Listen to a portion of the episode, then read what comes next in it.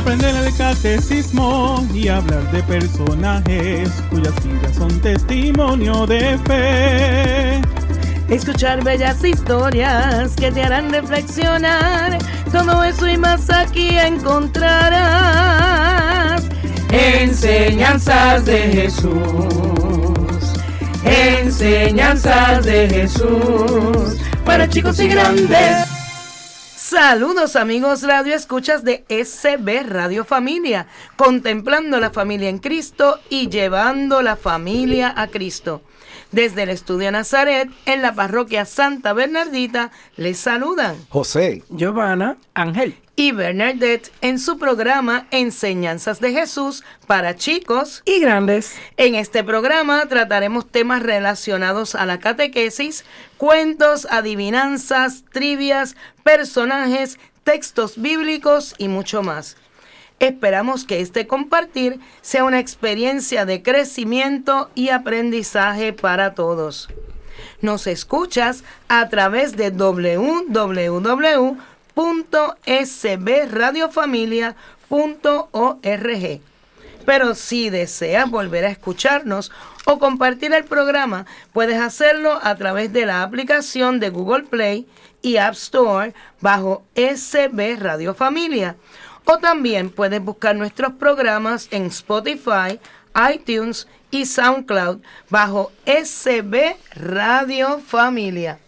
¿Cómo están chicos? Bien. Muy bien. Muy bien, ¿y tú, Bernie? Muy bien. Regresó Ángel. Ángelito, Ángel no se quedó con el año viejo. Yo decía en otra grabación que hicimos que te había llevado- el año viejo te había llevado, pero ellos me dijeron que no, Me la escapé. que te le escapaste y que te no, devolvían. no, no, no, Fue lo ah, que no. dijeron. Exacto, exacto. Dijeron que te devolvían. Dijeron por ahí que era mejor que te devolvieran porque se me iban a perder dándote comida. Yo dije, cuando lo vean comer, lo devuelven. Eso es verdad. Así que le damos saludo a Angélica, que hoy no está con Sí, nosotros, Eso es así. pero es por una buena razón, así que estamos contentos ella. Muy. Estamos celebrando eso. Y Sí, alguien claro. dijo que saludaran. Hoy me dijo, por Ajá. favor, en la radio salúdenme. Tony el sacristán. Pues vamos a saludar a Tony. Hola, Tony. Esperamos que, Que estés escuchándonos y gracias por el servicio que das. Amén. Así. Bueno, pues hoy tenemos un tema de actualidad que la gente como que sabe que es verdad, pero como que Como que no lo como acepta. que no lo acepta. Se llama peligro en las redes sociales. Es un tema muy, muy de actualidad. Muy de actualidad. Eso es así. Nos dice que BJ Foster, director de contenidos de la web para padres allprodad.com, ha identificado cinco peligros que amenazan a los adolescentes en las redes sociales y que muchos padres no han tomado en cuenta. Wow. Eso me- creo que es bien interesante, de verdad, Es que, conocerlo. es que fíjate, yo pienso que muchas veces como los chicos saben más de la tecnología que algunos de los padres, pues entonces como que los padres no se meten tanto en el proceso y quizás no tienen las herramientas necesarias para poder monitorear efectivamente lo que hacen sus chicos en las redes. Sí, Así que un buen consejo sería que nos pongamos al día. No, Exacto. claro, entrar hay que buscar, si no sé, Busco, hay que aprendo. buscar quién sabe. Y a lo mejor los mismos chicos aprenden a hacer muchas cosas utilizando YouTube, ¿verdad? Así que yo creo que esos videitos nos, nos pueden dar ideas a nosotros de cómo poder monitorear eh, las redes, ¿verdad? Los equipos electrónicos a través de todo el uso de esas redes sociales. ¿Y qué cositas se están viendo por ahí que están pasando en las redes? Eh, yo entiendo que lo más peligroso es cuando se empieza a hablar de lo que es el, o o hacer, más que nada de lo que es el sexting, ¿no?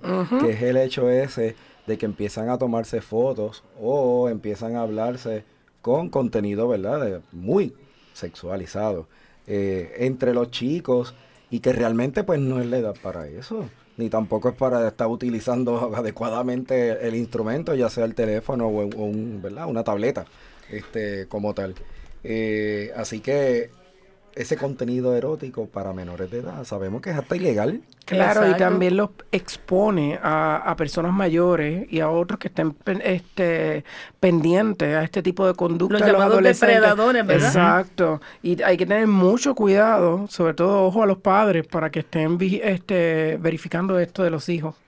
Y los, ciber, los cyberabusos, los ciber- En el, buen, ciberabusos. en el buen español, los cyberbullying. Los cyberbullying, ¿verdad? El ciberabuso, que es amenazar, insultar a través del internet o del teléfono móvil a una persona. Y la gente piensa que eso no se sabe y es un delito grave. Es Es un delito Es grave. un delito grave y es tremendamente dañino, no solamente al que lo hace, sino peor para el que lo recibe. Y tiene grandes consecuencias han, Gravísimas. ah, este, han habido suicidios por esto. O sea Eso que es estamos, tenemos que estar bien pendientes a todo esto. Porque no es una persona la que se entera, son miles de personas Ajá. que ven lo que se ha dicho o la burla que se le ha hecho a esta otra persona y hay muchos que no pueden, no lo toleran, no lo pueden manejar. Y, y ahora con todas estas plataformas y las redes sociales, hace poco la hija de un ex político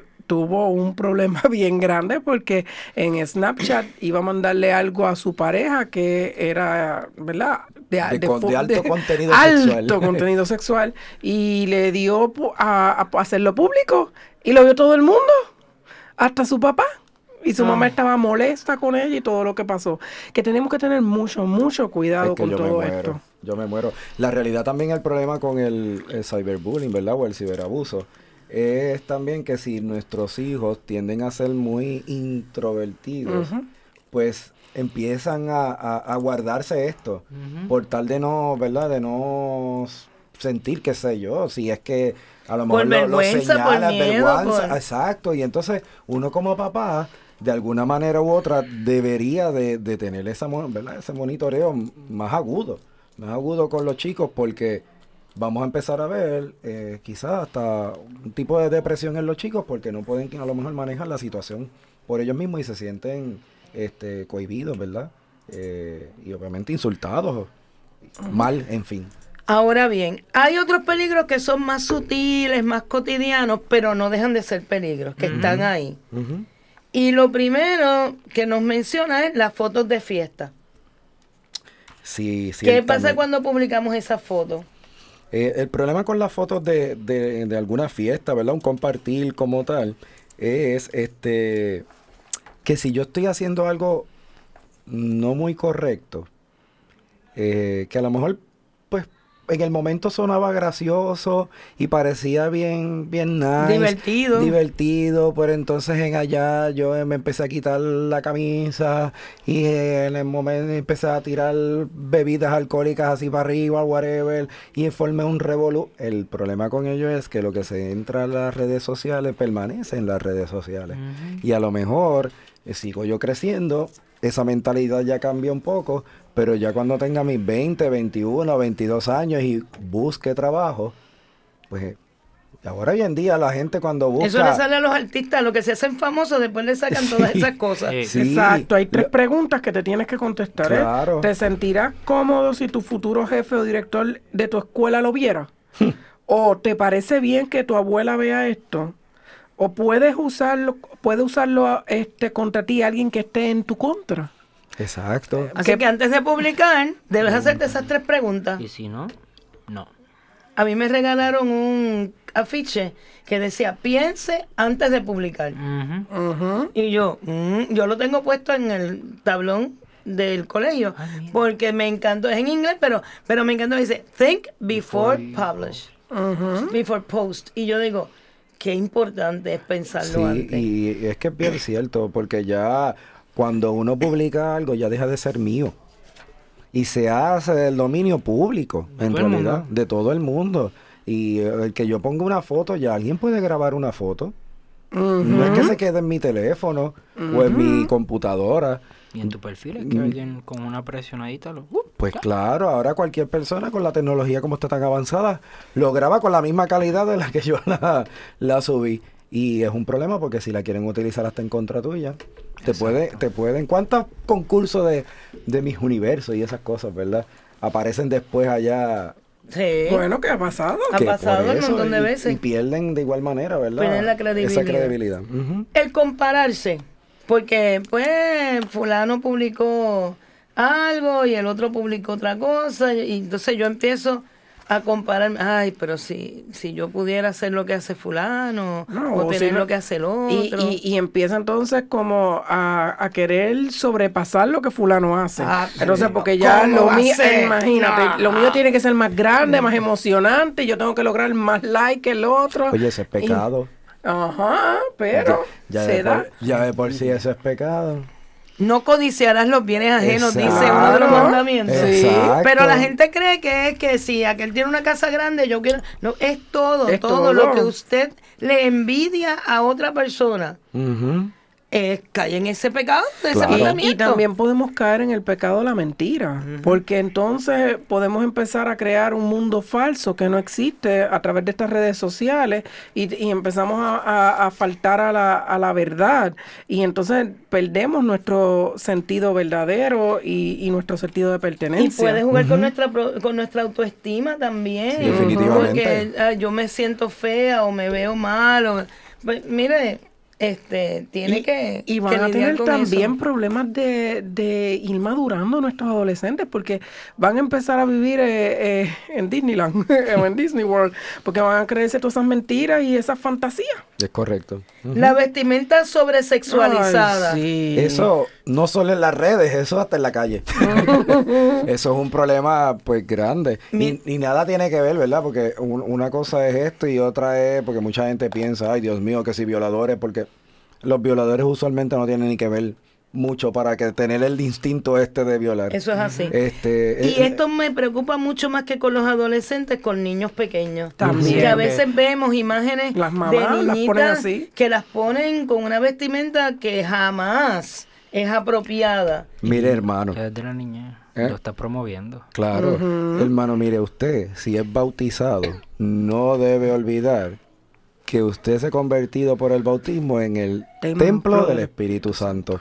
Así que trate el templo del Espíritu Santo con el respeto que que merece. Claro. Mire, y si usted va a hacer un video viral, que es el próximo punto, hágalo por una buena obra, por algo que verdaderamente valga la pena hacerlo Que viral. tenga enseñanza, que tenga una contenido. enseñanza, que tenga un contenido, que sea una buena acción. Positivo. algo de verdad que vaya a edificar a todo aquel que lo va a ver y va a quererlo compartir.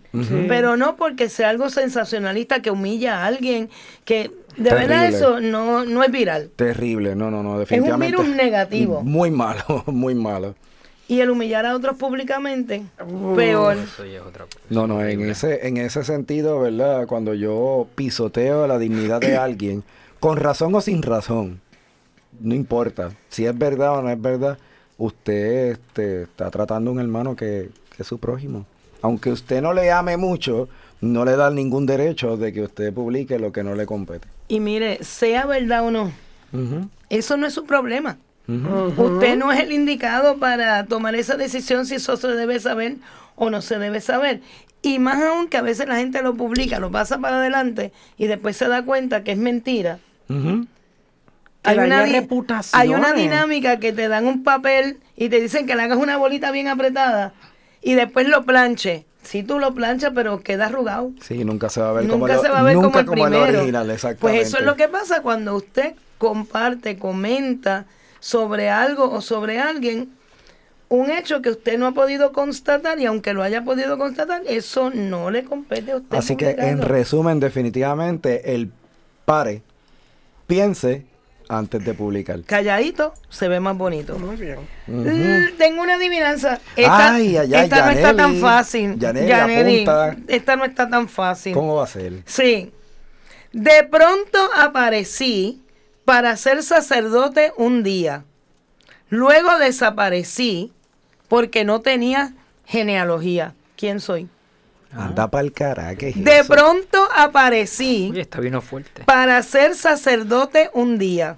Luego desaparecí porque no tenía genealogía. Todo el mundo me está mirando bien extrañado. no, en el sí. tercer segmento sabremos. Volvemos. Genia- genia-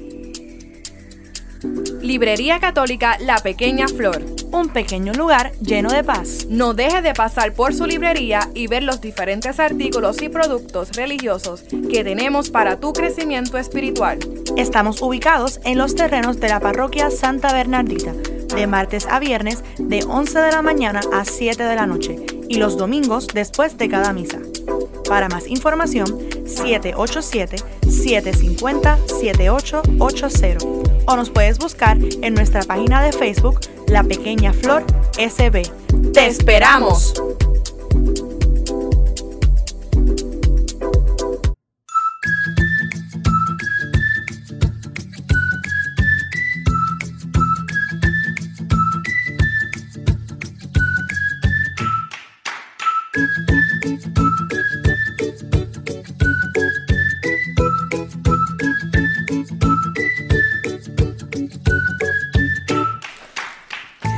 El segundo segmento de Enseñanzas de Jesús para chicos y grandes tenemos nuestro personaje o santo de hoy.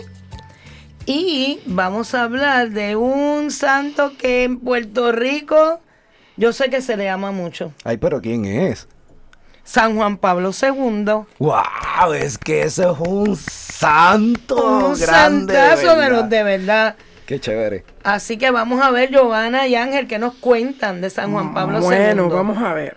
Su nombre de pila era Carol Joseph. ¿Y cómo se pronuncia apellido? What? Voltila. Voltila. Es lo que dijo ella. Era lo que dijo ella, Bernadette. Conocido como Juan Pablo II, desde su elección al papado en octubre de 1978, es decir, desde que yo tenía tres añitos, nació. Yo no en- había nacido. Gracias. Ay, qué bien. La diferencia no es En tanta. octubre tú habías nacido, tú naciste en febrero del 78, así que Ah, no hables que no habías mío, pues nacido. tenía medio. unos meses. Tenías meses, pero Pues todavía ya habías nacido, José. Eh, no había nacido quites. y ya casi caminaba. Wow, qué adelantado yo. Para Vamos. que vean, vamos. Entonces, él nació en Waterwise, o como se diga, no sé. Bueno, Una pequeña ciudad a 50 kilómetros de Cracovia, el 18 de mayo de 1920. De seguro ahí no había nacido. No, yo tampoco. Era el más pequeño de los tres hijos eh, de Carol y Emilia. Su madre falleció en 1929. Wow, cuando era niño. Sí, tenía nueve añitos. Su hermano mayor, Edmund, era médico y murió en el 1932. Pero ¿y qué pasó aquí, Dios mío? Y su padre, que era suboficial del ejército, en el 1941. Wow. O sea, que a los Y 21 la hermana, A antes de que él naciera, la hermana Olga, Ah. antes de que él naciera, O sea, que en el 1941, a sus 21 años, ya no tenía nadie. ya no tenía ni hermano, ni padre, ni madre. Wow, Wow, a los 21 años. Que por eso es que le dice a la Virgen Wow. que, ¿Qué le que dice la ahora Virgen? mi madre vas a ser tú. Sí, exactamente. Bendito Dios. Y, y Ángel, ¿qué podemos decir de, qué más podemos decir de eso? Bueno, pues, pues lo bautizaron en el 1920, este, en la misma ciudad donde nació. A los 9 años hizo la primera comunión, a los 18 hizo la confirmación y de este, luego de que acabó sus estudios de escuela intermedia, este, se matriculó en la Universidad Jagellónica de Cracovia y en una escuela de teatro. Mira, Sí, porque él era César. actor. Él era Mira, actor. Mira, César. actor. Qué bien. Así que, ¿qué pasó cuando las fuerzas de este nazi cerraron la universidad? Bueno, eso se acabó. Este, no, el teatro lo empezó a hacer clandestinamente. Eh, sí, lo empezó a hacer clandestinamente y entra también al seminario en 1942, que también lo hizo clandestinamente. ¡Wow! Pero trabajó en una cantera y en una fábrica química. Sí. para ganarse la vida y evitar que lo deportaran a Alemania. Porque él Claro. quería quedarse en su país. Claro. Así que él fue uno de los promotores del teatro rapsódico. ¿verdad? Que, como dijo Ángel, era clandestino. Tras la Segunda Guerra Mundial, continuó sus estudios en el Seminario Mayor de Cracovia, nuevamente abierto, y en la Facultad de Teología de la Universidad Hasta su ordenación sacerdotal, que fue el primero de noviembre de 1946, de manos del arzobispo Sa Sapieja. Qué bien. Wow, es decir, su papá muere en el 41, ¿verdad? A los 21 años él ya se queda jovencito, pero cinco años después A los 26. ya era sacerdote. ¿ok? Eso está, wow. Seguidamente fue de, de ¿verdad? ser ordenado sacerdote, fue enviado a Roma, donde bajo la dirección del do- dominico francés Garrigou Lagrange se doctoró en 1948 Dos añitos después. en teología. Se doctoró. ¿Ok? Wow. Qué clase de mente, No era ¿verdad? ningún brutito. No, para nada. Con Para una nada. tesis sobre el tema de la fe en las obras de San Juan de la Cruz. Doctrina de fide apud sanctum. Ay, Ángela, a ti te hubiese quedado más lindo decirlo porque tú eres el que abres latín aquí. en aquel periodo aprovechó sus vacaciones para ejercer el ministerio pastoral entre los emigrantes polacos de Francia, Bélgica y Holanda. Qué interesante. Es sumamente interesante. En el 1948 volvió a Polonia y fue vicario en diversas parroquias de Cracovia y capellán de los universitarios hasta el 1951. Qué bien. ¿Viste? Estaba en la universidad, José. Cuando reanudó sus estudios filosóficos y teológicos para ese año, en el 1951. En el 1953 presentó en la Universidad Católica de Lublin una tesis titulada, mira, José, escucha, Valoración de la posibilidad de fundar una ética católica sobre la base del sistema ético de Max Scheler. Wow. A ti que te encanta todo eso, ¿verdad? Fíjate que está tocando la ética y esto con las redes sociales y eso. Mm.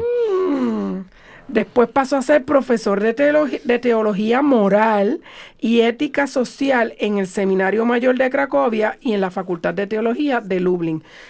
Ángel, ¿tú te imaginas coger clases con él? Eh, Debe haber sido tan fabuloso. Aunque quiero ser bien honesto, yo leyendo Eso de sus libros. Eso es lo que iba a decir.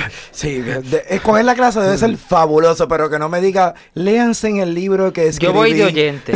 sí, porque eh, él es demasiado letrado y, y sus escritos eh, son muy profundos. Profundos, profundos. Muy profundos. En lo que tú entiendes una página, tienes que hay, estar que pasar leerlo, días. hay que leerlo tres veces. Sí, eso pasa. El 4 de julio de 1958 fue nombrado por Pío XII obispo titular de Olmi y auxiliar de Cracovia. Recibió la ordenación episcopal el 28 de septiembre del 1958 en la Catedral de Cracovia, de manos del arzobispo Eugenius Basiak. Que también fue un obispo bastante joven. Sí, es Mira. bastante joven, sí. Y el- Todo lo hizo como que antes de tiempo. Parece que es esa, esa mentecita de él tan, Tenía tan que correr erudita. buena gente. Mira, y él participó del Concilio Vaticano II. Bueno, con todos esos años. Wow. Imagínate. Y debe haber sido una experiencia para todos los que compartieron con él.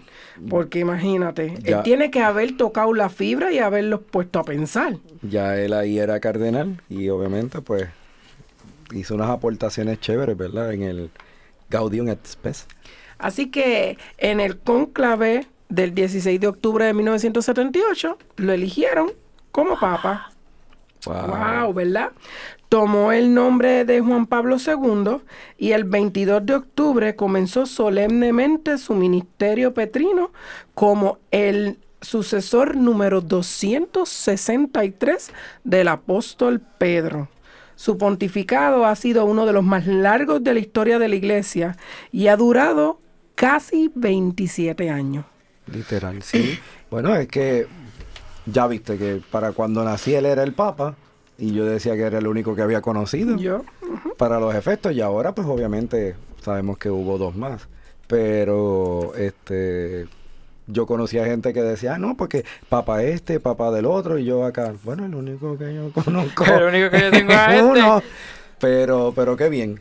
La verdad es que él, él, bueno, por ese santo y pasó por la vía rápida, su, ¿verdad? Su santidad. así, eso Porque es en realidad él hizo muchas cosas. Se le conoce como el Papa Viajero, ¿verdad? Claro, porque él tiene un espíritu, él tenía un espíritu misionero y dedicaba todas sus energías a esto.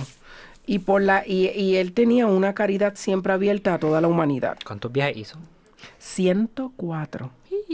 Casi nada, ¿verdad? Apostólico y 146 en el interior del país. Mano. Pero, ¿en qué año vino a Puerto Rico? Vamos a ver. 1980 y... 80 y algo, espérate. Tres. 84. 80 por Por uno. Yo uno. tenía 20 años cuando él vino a Puerto Rico y, lo re- y recuerdo esa visita clarito, clarito, clarito porque él tiene un- el lema de Juan Pablo II era totus tus, todo tuyo, dedicado a la Virgen.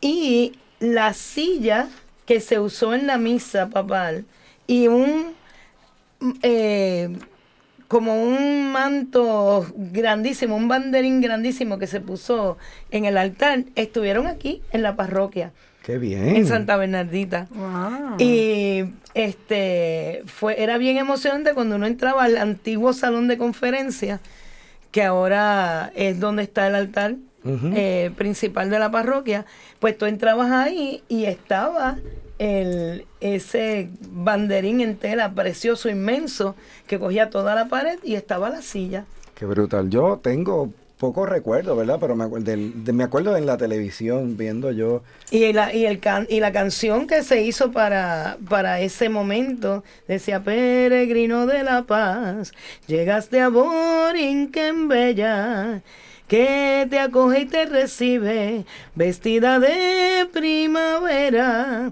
No te canses de gritar a los hombres paz y amor.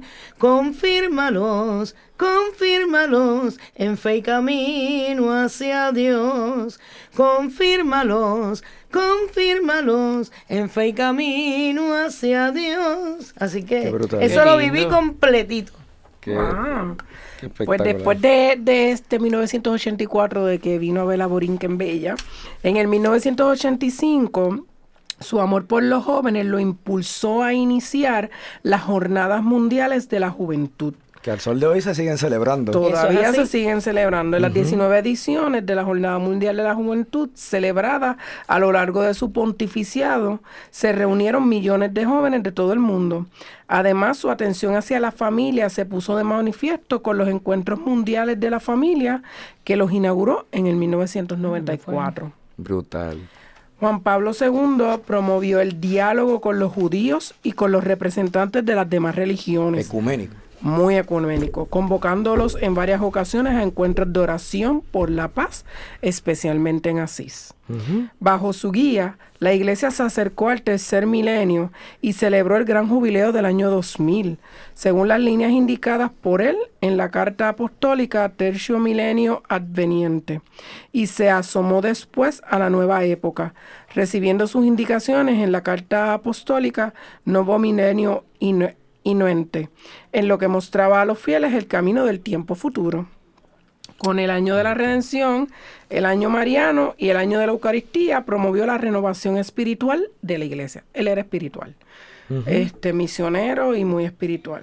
Mira, por acá dicen que él, eh, dentro de sus documentos principales, tuvo 14 encíclicas, 15 exhortaciones apostólicas, 11 constituciones apostólicas y 45 cartas apostólicas. Y proclamó Wow. a Santa Teresa del Niño Jesús, doctora de la iglesia. Eh, Sí, porque tuvo muchas este, canonizaciones y beatificaciones. ¿Y cuándo murió? Fue en abril. No me acuerdo muy bien. No al día más El, o- do- 8 de el, do- abril. el, do- el 2 de abril del 2005. de Ah, exacto. 2 de abril. 2 de abril del 2005, a las, a las 21.37. Eso En la es. fiesta de la misericordia. Las 9 y 37. En aquel entonces, fiesta que yo entiendo que fue él quien la instituyó. Claro, Sí. sí. Sí, sí, sí. Qué bien.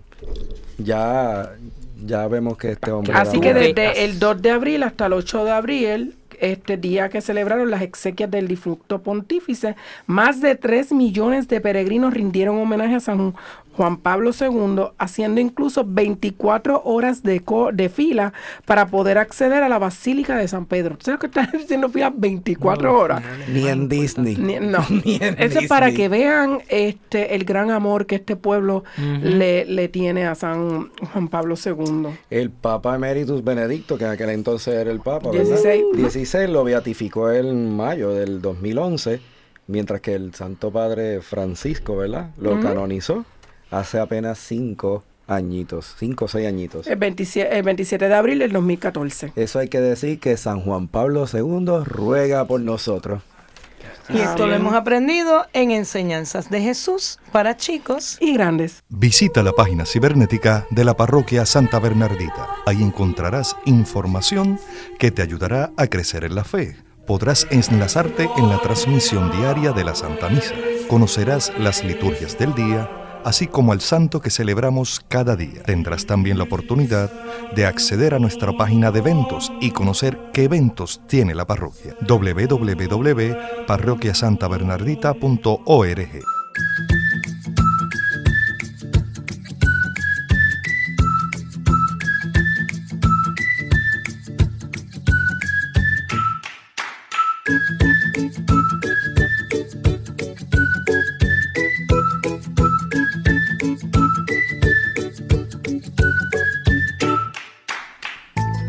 Oigan chicos, ¿saben una cosa? ¿Qué? Pues que hay una programación brutal aquí en SB Radio Familia. ¿Y cuáles son los programas, José? Pues tenemos a Hombres de Valor los lunes y jueves a la, a la una de la tarde. De todo un poco con Janelle y los lunes y jueves a las 4 de la tarde. Soy mujer, martes y viernes a las 4 de la tarde. ¿Por qué somos católicos? Ese se, pues, se puede escuchar los martes y viernes a las 5 de la tarde, mientras que cenando en familia sería los miércoles y sábados a las 5 de la tarde. Y el programa que más nos gusta, ¿qué hora es? El mejor de todo. ¡Eso! Enseñanzas de Jesús para chicos Y grandes. que lo pueden escuchar los miércoles y sábados a las 11 de la mañana. Bueno, en nuestro tercer segmento del programa llegamos al tema de catequesis. ¿Y cuál es hoy? Ah, pues de que hablamos primero de los peligros de las redes sociales, ¿verdad? Pues ahora vamos a hablar de evangelizar en las redes sociales. Mm, ¿Cómo podemos utilizarlo para bien? Pues Es que, Sí. es que es verdad, porque mira, si uno...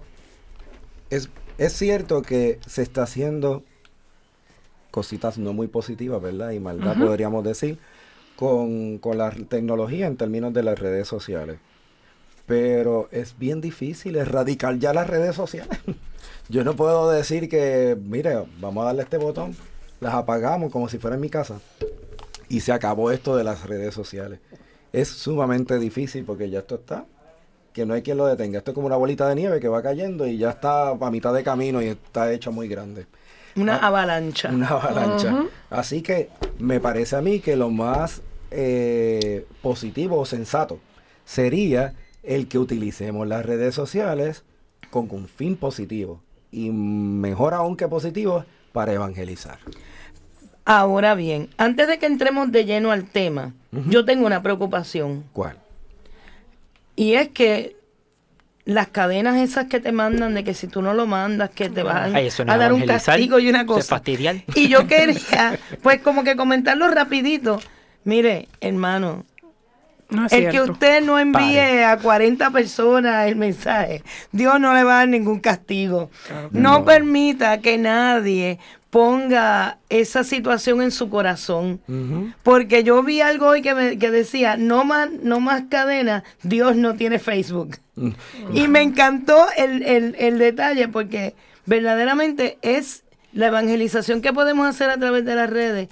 Puede llegar a tanta gente, puede sanar tantos corazones. Pero si los ponemos en esa situación de que te amenazco, a- de amenazarte, por, porque Si no tú no vas a enviar una cosa, eh, no permita que nadie... Viene No, y muchas veces de- maldición o, o- No, o- Sí. y tienen que tener mucho cuidado, ojo, porque muchas veces esto lo pueden hacer, los, lo pueden utilizar los hackers realmente porque quieren llegar para hacer Exacto. malware o a- a un mal uso. O sea, que tienen que tener mucho cuidado, eso no es cierto. Ya después de esa parte, pues ahora entramos de lleno al tema. Y Dios si quieres, si tú quieres la bendición de Dios, no es mandando tampoco eso, así que mejor ora y eh, pórtate bien, que yo Eso sé es que así. ahí Dios te va a bendecir.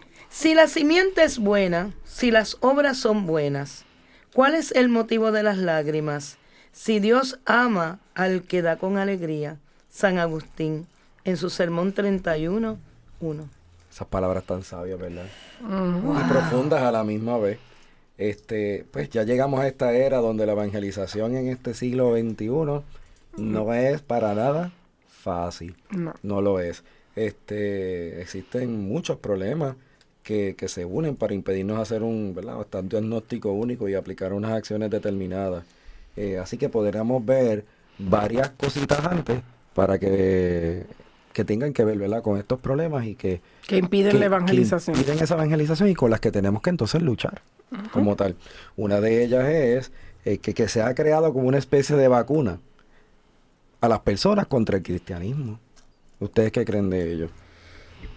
Eso yo pienso que, que es verdad, porque muchas veces la gente no quiere escuchar lo que los cristianos queremos decir o los que estamos tratando, ¿verdad?, de, de hacer una diferencia, porque como que lo que escuchan no es lo que yo, lo que les acomoda. Y dicen, ay, pues no, no, no me manden nada de eso, no, no quiero ver eso. Y prefieren otras cosas a, lo, a ese mensaje. Así que el suscitar lo que llamamos el querigma, ¿verdad? El suscitar el querigma en, la en nuestro prójimo, pues se va a hacer más difícil. Difícil. Y llamamos querigma, ¿verdad? Para que todos conozcamos lo que es esa palabra que suena El medio... primer encuentro. Ese primer encuentro con Jesucristo. Porque si de por sí ya yo te llevo un poco de palabra de Jesús, pero tú estás cerrado, ¿cómo voy a suscitar el querigma allí? Eso es así. Para nada que ver. La, la segunda es que la iglesia no es un referente moral. Lamentándolo mucho, debido a tantos escándalos sexuales, financieros, de poder, podemos decir muchos, ¿verdad? La iglesia se contempla como una especie de, de, de lobby que busca sacar beneficio de quienes se acercan a ella. Muchas personas piensan así. Y es que la realidad es que es tan santa como también pecadora, porque está constituida ¿De por, por hombre? hombres. Y- pero, pero es que en la sociedad, con que está constituida por hombres, vemos algunos que hacen bien y otros que no hacen tan bien. Recuerdo, ¿verdad? Un mensaje que habla de que cuántos aviones están volando en este momento, ¿verdad? En, en los cielos. Este, y la gente se pone a pensar, son muchos. Yo no sé, yo no sé cuántos son, pero estoy seguro que tienen que ser Posiblemente Cientos. cientos. cientos y cientos exactamente. Porque caiga uno. ¿Por qué vamos entonces a hablar de ese solamente que está cayendo cuando son cientos los que están haciendo el trabajo también? Así que si un sacerdote trae un escándalo, pues muy bien, que se enjuicie, que pase por, ¿verdad? Su, lo, como manda la ley también en la tierra, pero no nos vamos a enfocar en él cuando sabemos que detrás de él hay cientos de sacerdotes que están haciendo tanto bien. Exacto. Y si usted va a la iglesia por la gente, pues lamento decirle que no va a encontrar lo que está buscando. Claro. Usted tiene que ir a la iglesia a tener un encuentro verdadero con el Dios vivo. Si no es así, no va a funcionar. La realidad es que si uno fuera a ir a la iglesia por la gente, yo No iría. Yo no sé No si yo iría. seguiría en la No iglesia. iría, no iría. Bueno, también se dice que la sociedad postmoderna es tan diversa que es imposible que un solo tipo de acción o de eventos llegue a todas las personas de forma homogénea y sea comprendida por todos de forma semejante. Pues vivimos en una sociedad de personas que son apáticas y desencantadas, que solo dan importancia a las cosas que son muy externas. Eso también es una algo, ¿verdad? Que sí está ocurriendo. Otro punto es que detestamos que nos cuestionen, que nos juzguen. Hemos aceptado como fundamental la premisa relativista de no juzgar, ya que pensamos que todo vale.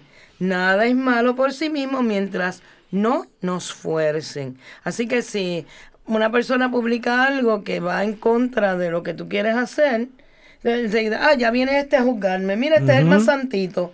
Pero no, esa no es la idea. La idea es que quizás a través de ese mensaje tú mismo digas contra, yo no estoy haciendo esto de esta manera y quizás yo puedo cambiar, puedo mejorar. También se dice, ¿verdad?, que todo tiene que tener una explicación por lógica científica. Nada se lo estamos dejando a, la voluntad de Dios. Y todo se cuestiona y se pasa por ese sedazo. Este, que de, teniendo esa mentalidad es más difícil todavía poder evangelizar a un ser humano. Y también Dios ha dejado de ser útil. Ya entonces vemos que el gobierno, bueno, no tanto en Puerto Rico, pero este, otras personas se están encargando de darnos lo que nosotros necesitamos. Si no podemos utilizar a Dios, lo olvidamos como algo antiguo o inservible. Y está pasando mucho. Y si vemos los que están subiendo ahora, estamos viendo que eso está un boom Está ocurriendo mucho. También está el hecho este de que muchos artistas, cantantes, ¿verdad? actores, incluso hasta, hasta políticos, se están eh, haciendo muy famosos y, y convirtiéndose hasta en un cierto sentido en modelaje para las personas.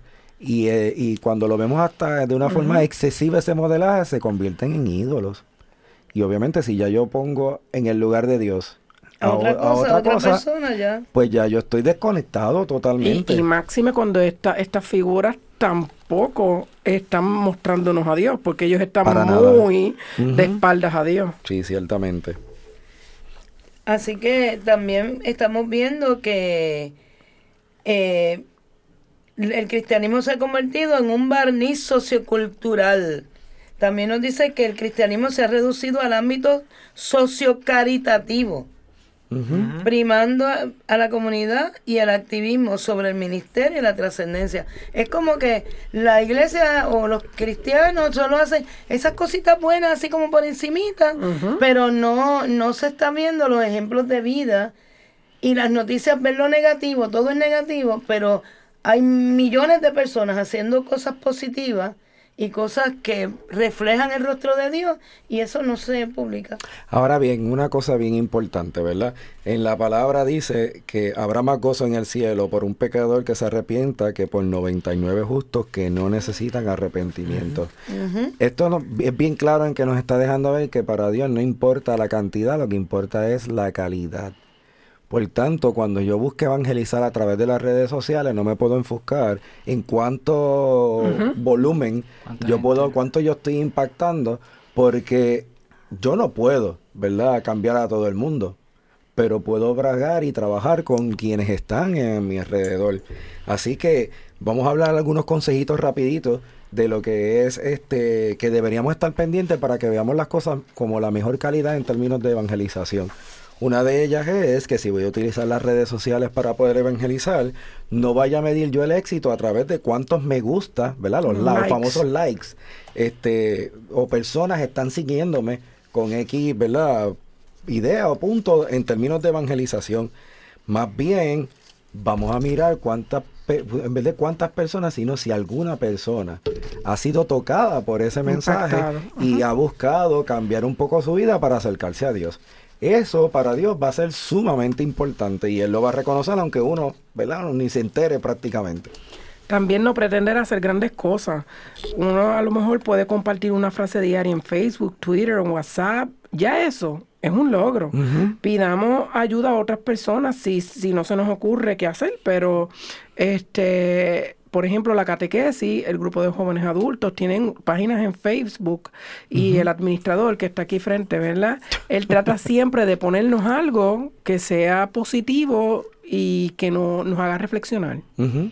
Es bien importante porque uno nunca sabe quién puede leer en el momento oportuno ese mensaje. A mí me ha pasado con una canción que la- alguien me dice, escuché una canción que dicen que tú escribiste y me impactó. Y yo me siento feliz porque esa es la misión que Dios me ha dado, escribir Claro. canciones para impactar la que vida. miren que tiene un don increíble. También unir fuertemente la acción evangelizadora a la oración y a la formación. La formación para nosotros no es solamente de niños en la catequesis, la formación debe ser continua hasta que me toque morir, porque yo nunca voy a ser capaz de comprender a Dios en todos sus elementos, ¿verdad? Como tal. Así que de esa manera, mientras yo me formo, aprendo y puedo compartir con los demás. Aquí algo dice muy interesante, evidenciar la fe donde nadie se lo espera. Hay un, de un blog, habla de un blog de cocina que une la fe con la cocina. Y nadie se va a esperar que en un programa de cocina hablen de fe. Eso está espectacular. Así Así, que- entre col y col, Ser evangelización. creativito. Muy bien, ser Muy bien. creativo. Eso es, eso es bien importante. Este podemos también, ¿verdad? Compartir ya sean imágenes impactantes, dialogando en algunos foros, creando algún PowerPoint eh, con algún mensaje, hasta música, como tú bien dijiste, Bernie, ¿verdad? Que ese es tu don. Este, de esa manera, pues Cristo nos puede utilizar y, y salir, ¿verdad? Adelante la evangelización. Y Eso la adivinanza. Bueno, la adivinanza dice, de pronto aparecí para ser sacerdote un día. Luego desaparecí porque no tenía genealogía. ¿Quién soy? Yanili, ¿sabes? Me miraron así como que ahorita extrañados los que estaban aquí. Pues mire, es Melquisedec. Anda. El sumo sacerdote Melquisedec. Y lo aprendió aquí en Enseñanzas de Jesús para chicos. Y grandes. Volvemos. Capilla de Adoración Perpetua San Miguel Arcángel, en los terrenos de la parroquia Santa Bernardita. El Santo Evangelio de Mateo 28:20 nos dice, Por mi parte, yo estaré con ustedes todos los días hasta el fin del mundo. Aquí, en esta capilla, podemos estar con Cristo sacramentado expuesto 24 horas los 7 días de la semana.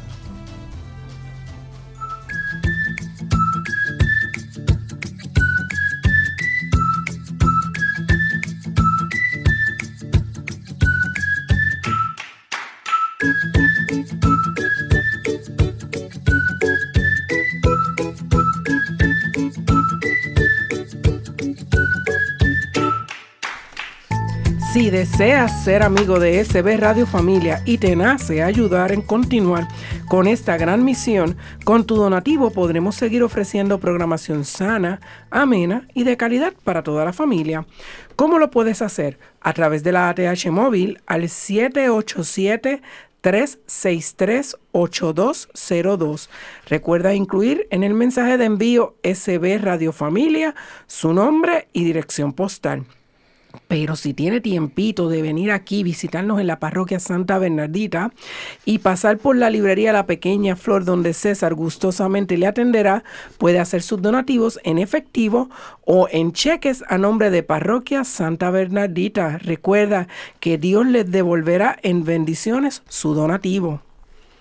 Bueno, pues ahora vamos a nuestro cuento para reflexionar. Y el título es un gran plan. Cuéntanos, Ángel. Hmm. Dice, Satanás llamó a una convención mundial de demonios y en su alocución, alocución de apertura dijo, no podemos evitar que los cristianos concurran a la iglesia. No podemos evitar que lean sus Biblias y conozcan la verdad. Tampoco podemos evitar que se entreguen a una íntima relación con su Salvador. Cuando llegan a esa situación con Jesús, nuestro poder sobre ellos se rompe. Así que dejémosle concurrir a sus iglesias, dejémosle tener sus reuniones sociales y cenas, pero robémosles el tiempo. Así no tendrán oportunidad de desarrollar una relación con Jesucristo. Esto es lo que quiero que hagan. Distráiganlos durante todo el día. ¿Cómo haremos esto? gritaron los demonios. Manténganlos ocupados en trivialidades de la vida e inventen innumerables cuestiones para ocupar sus mentes. Tiéntenlos a gastar, gastar, gastar y pedir, pedir, pedir prestado. Persuadan a sus esposas a salir a trabajar por largas horas y a los maridos a trabajar seis o siete días a la semana. Diez a doce horas diarias. Así ellos podrán mantener ese estilo de vida vacío. Eviten que pasen tiempo con sus hijos. Como su familia se fragmentará, pronto sus hogares no encontrarán salida a las presiones del trabajo. Sobreestimulen sus mentes, así ellos no podrán oír aquella voz calma y suave. Tiéntenlos a escuchar mucho la radio o CDs cuando conducen sus automóviles. Mantengan continuamente sus televisores, sus grabadoras, sus CDs y sus computadoras encendidas en sus hogares. Asegúrense que cada negocio y restaurante en el mundo pase constantemente música popular. Ello contribuirá a llenar sus mentes y romper su unión con Cristo. Llenen las mesas con revistas y diarios de actualidad. Repiqueteen en sus mentes con noticias mundiales, así 24 horas al día invadan las rutas con carteles publicitarios, inunden sus buzones con envíos postales inútiles, catálogos, publicidades y toda clase de propaganda y promoción, ofreciendo productos gratis, servicios y falsas esperanzas. Presenten hermosas y delgadas modelos en revistas, películas y TV, Así los esposos creerán que la belleza exterior es solo lo importante y quedarán insatisfechos con sus esposas. Mantengan a las esposas muy cansadas para amar a sus maridos a la noche. Denles dolores de cabeza también. Si no les dan a los esposos el amor que ellos necesitan, ellos comenzarán a buscarlo afuera. Esto fragmentará a la familia rápidamente. Denles un Santa Claus para distraer a sus hijos de la verdadera enseñanza de la Navidad. Denles un conejito de Pascuas para no hablar de su resurrección y su poder sobre el pecado y la muerte. Aun en sus recreaciones, que lo realicen en exceso. Hagan que al regreso de sus recreaciones estén exhaustos. Logren que estén tan ocupados que no puedan ir a observar la naturaleza y el reflejo de Dios en la creación. Envíenlos a los parques de diversiones, eventos deportivos, juegos, conciertos y cines en su reemplazo. Manténganlos ocupados, ocupados, ocupados. Y cuando se reúnan para una reunión espiritual, procuren que estén atentos a chismes y habladurías, para que concluyan con conciencias preocupadas. Llenen sus vidas con muchas cosas triviales, de tal modo que no quede tiempo para la palabra o buscar el poder de Jesús y pronto ellos estarán bajo su propia ellos estarán trabajando en su propia fuerza, sacrificando su salud y su familia. Esto funcionará. Era realmente un gran plan. Los demonios se fueron ansiosos a sus puestos asignados, procurando que los cristianos en todos lados estuvieran más preocupados y apurados, yendo de aquí para allá, teniendo muy poco tiempo para su Dios o para sus familias, o para hablarles a otros del poder de Jesús. Tuvo el diablo éxito en su planteamiento. Tú eres el juez. Óyeme, pero esto está hoy. Anda. silencio total. Está bien fuerte. Esto parece radiografía, ¿verdad? Tan acertado. Wow. Pero este es un plan. Pues lo logró muy bien añade celulares y estamos al día. Vemos ahí, nos hemos, quedado todos como que, anda, ¿qué vamos a decir? Yo creo que ustedes, ¿verdad? Los que están escuchando, también, si prestaron mucha atención, también se tienen que haber quedado un poco ahí estupefactos. Sin palabras. Sin palabras. Yo creo que, ese plan de, ¿verdad? En, esta, este cuento del demonio, lamentablemente tiene bastante veracidad. Yo no, me atrevería a decir que el 100%, pero sí un porcentaje muy alto. Eso es así, José, porque cuántas veces escuchamos, y quizás nosotros mismos lo hemos dicho, que estamos cansados para orar, pero no estamos cansados para otras cosas. y, y, pues mira, yo creo que nos incluimos todos en, en este bote porque verdaderamente es una manera de alejarnos de donde tenemos que estar enfocados. Eso mismo, estaba yo pensando, este, cuando habla de que los pongan a trabajar, a trabajar, a trabajar, es algo que estamos viendo que uno tiene que trabajar mucho, que no está pasando este tiempo con los hijos y lo vemos en la catequesis y lo, lo estamos viendo, o sea, los niños se cuidan solos con las tabletas, con los celulares, porque eso es lo que le dan para que no molesten, para ellos poder seguir haciendo lo que ellos tienen que estar haciendo. Este, y esto desde pequeños lo estamos sobreestimulando, que él también dice, del sobreestímulo, pues ya desde pequeños eh, eh, lo han logrado. Y, y este, la realidad es que no estamos viendo para dónde vamos, cuál es nuestro fin. Y lo, lo, que hacemos es que los medios que tenemos y que Dios, ¿verdad?, no, no, nos ha bendecido con ellos, los convertimos en nuestros fines. Porque entonces ya el trabajo es mi fin, eh, este, porque quiero una promoción, quiero ganar más, para, como lo dice él, tener una vida vacía, porque se va a quedar aquí. Una cosa es uno que el trabajo para vivir, pero yo no vivo para trabajar. Y, y, eso, y eso tenemos que tenerlo bien en cuenta. No estamos sacando tiempo en familia, tiempo de pareja, eh, y hay que hacerlo, hay que hacerlo. Y, y eso ayuda a, a, que nos unamos más y podamos unirnos a Dios, porque para eso es que Dios nos creó. Y sí, me llama mucho la atención. Sí, que muchas veces pensamos que eso, eh, que todo esto es lo que nos va a estar dando la felicidad, cuando realmente podrá ser un momento feliz, Pero felicidad con F mayúscula sabemos que solamente es Jesús quien nos la puede dar. Hace no tanto estuve dialogando con un joven que, que me comentaba eh, que estuvo pasando un tiempo con su papá porque vive fuera.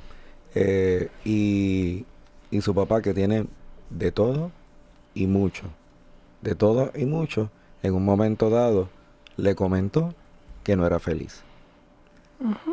y, y si uno mira a su alrededor, yo me imagino cuántas personas habrán estado pensando o diciendo, ¿verdad? Verbalizando, wow, yo quisiera tener o ser como esa persona. Cuando su hijo conoce que aún teniendo todo lo que tiene, no era feliz. Y nosotros conocemos, miren Michael Jackson, que en paz descanse. Ese varón tuvo mucho, mucho material, ¿verdad? En este mundo. Eh, y sin embargo, siempre se mostró como, como una persona que no era totalmente feliz. Hay una historia de un payaso muy famoso eh, que era muy famoso porque hacía reír mucho a la gente y llenaba teatros en sus presentaciones.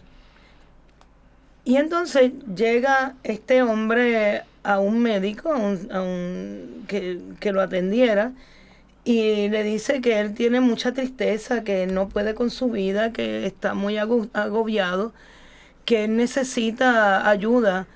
Y el médico le dice, yo tengo la solución para usted. Mire, hay un payaso famosísimo que todo el que va a ese teatro sale sonreído, sale feliz. Yo les recomiendo que usted vaya a la función porque él va a estar aquí en este pueblo. Y dice, es que hay un problema, es que yo soy ese payaso. Wow, sí. Él hacía reír a todo el mundo, pero él, él no podía ser feliz él mismo. Y muchas veces eh, nos enfocamos, como yo le decía no hace mucho a mis estudiantes, ¿usted disfruta el viaje o va pendiente de la meta solamente? Porque hay gente que dice, enfócate en la meta, enfócate en la meta, enfócate en la meta. Y la gente va mirando directo a la meta.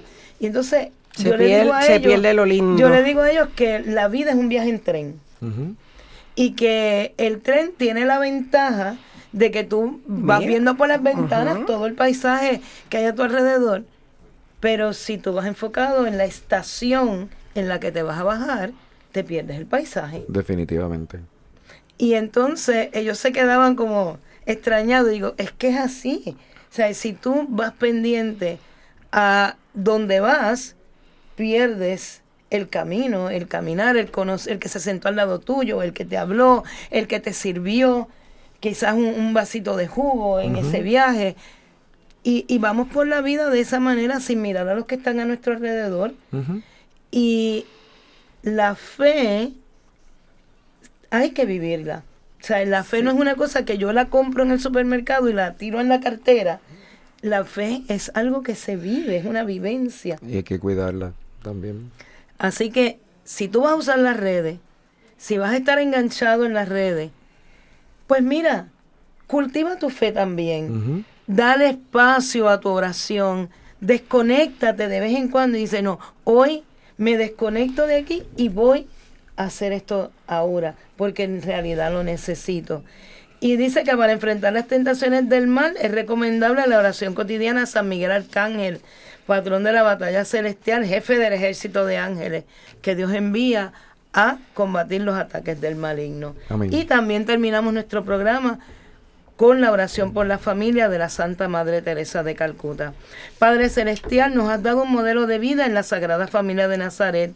Ayúdanos, Padre amado, a hacer de nuestra familia otro Nazaret, donde reina el amor, la paz y la alegría, que sea profundamente contemplativa, intensamente eucarística y vibrante con alegría. Ayúdanos a permanecer unidos por la oración en familia en los momentos de gozo y de dolor. Enséñanos a ver a Jesucristo en los miembros de nuestra familia, especialmente en los momentos de angustia. Haz que el corazón de Jesús Eucaristía haga nuestros corazones mansos y humildes como el suyo. Ayúdanos a sobrellevar las obligaciones familiares de una manera santa. Haz que nos amemos más y más unos a otros cada día, como Dios nos ama a cada uno de nosotros, y a perdonarnos mutuamente nuestras faltas, como tú perdonas nuestros pecados. Ayúdanos, oh Padre amado, a recibir todo lo que nos das y a dar todo lo que quieres recibir con una gran sonrisa.